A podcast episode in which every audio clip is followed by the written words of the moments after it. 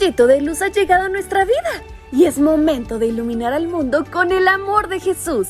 ¿Estás dispuesto? Pues vamos, acompáñame porque será una gran aventura.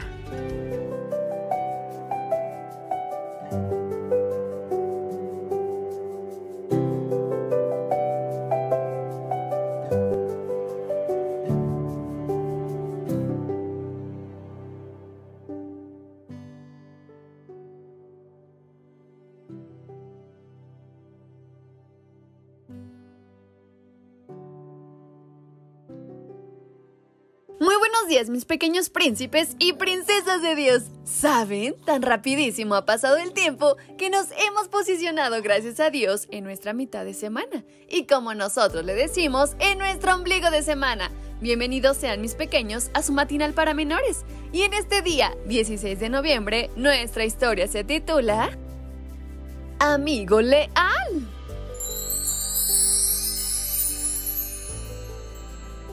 Mejor son dos que uno. Libro de Eclesiastés capítulo 4, versículo 9.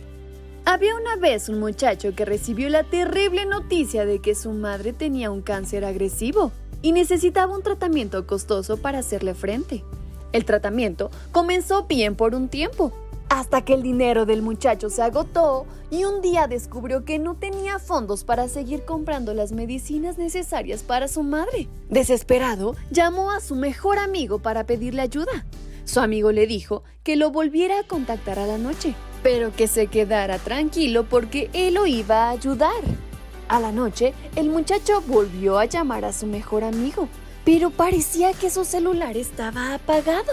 Siguió intentando varias veces y siempre igual. Pero, ¿qué pasaba con su amigo? ¿Le habría dicho que lo llamara a la noche simplemente para poder apagar el celular y no ser molestado? ¿Por qué no le dijo la verdad si era que no lo podría ayudar? Este y muchos otros pensamientos se agolparon en la mente del desilusionado muchacho. ¿Tú qué pensarías de tu amigo en una situación similar?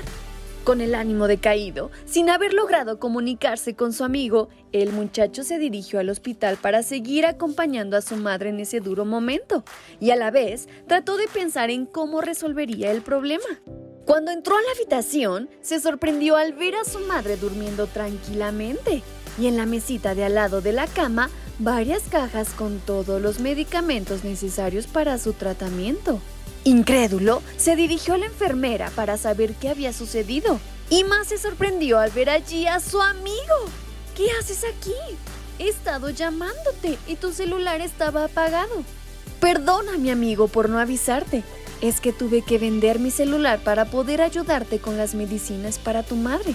Luego de venderlo, me dirigí aquí para comprar los medicamentos. Y como no estabas, pedí ayuda a las enfermeras para saber qué comprar. Yo pensaba que estabas tratando de escapar de mí, confesó avergonzado el muchacho. Te dije que te iba a ayudar y aquí estoy, le dijo el amigo. ¡Guau, mis pequeños! ¡Qué gran ejemplo! ¿Te gustaría tener un amigo así? Pero por sobre todo, ¿estarías dispuesto tú a ser un amigo así? Hoy te invito a que pidamos en oración que nos ayude a poner en práctica el versículo de hoy. ¿Quieres tú también hacer un amigo que sea como un hermano? Pues, ¿qué les parece si en oración le pedimos su ayuda a Dios? ¿Me acompañan? Querido Padre, en esta mañana te pido que me ayudes a tener un corazón leal, no solo con aquellos que quiero, sino también con aquellos necesitados. En el nombre de Jesús, amén. Su tía Fabi se despide enviándoles un gran abrazo de oso hasta donde quiera que se encuentren. ¡Hasta pronto!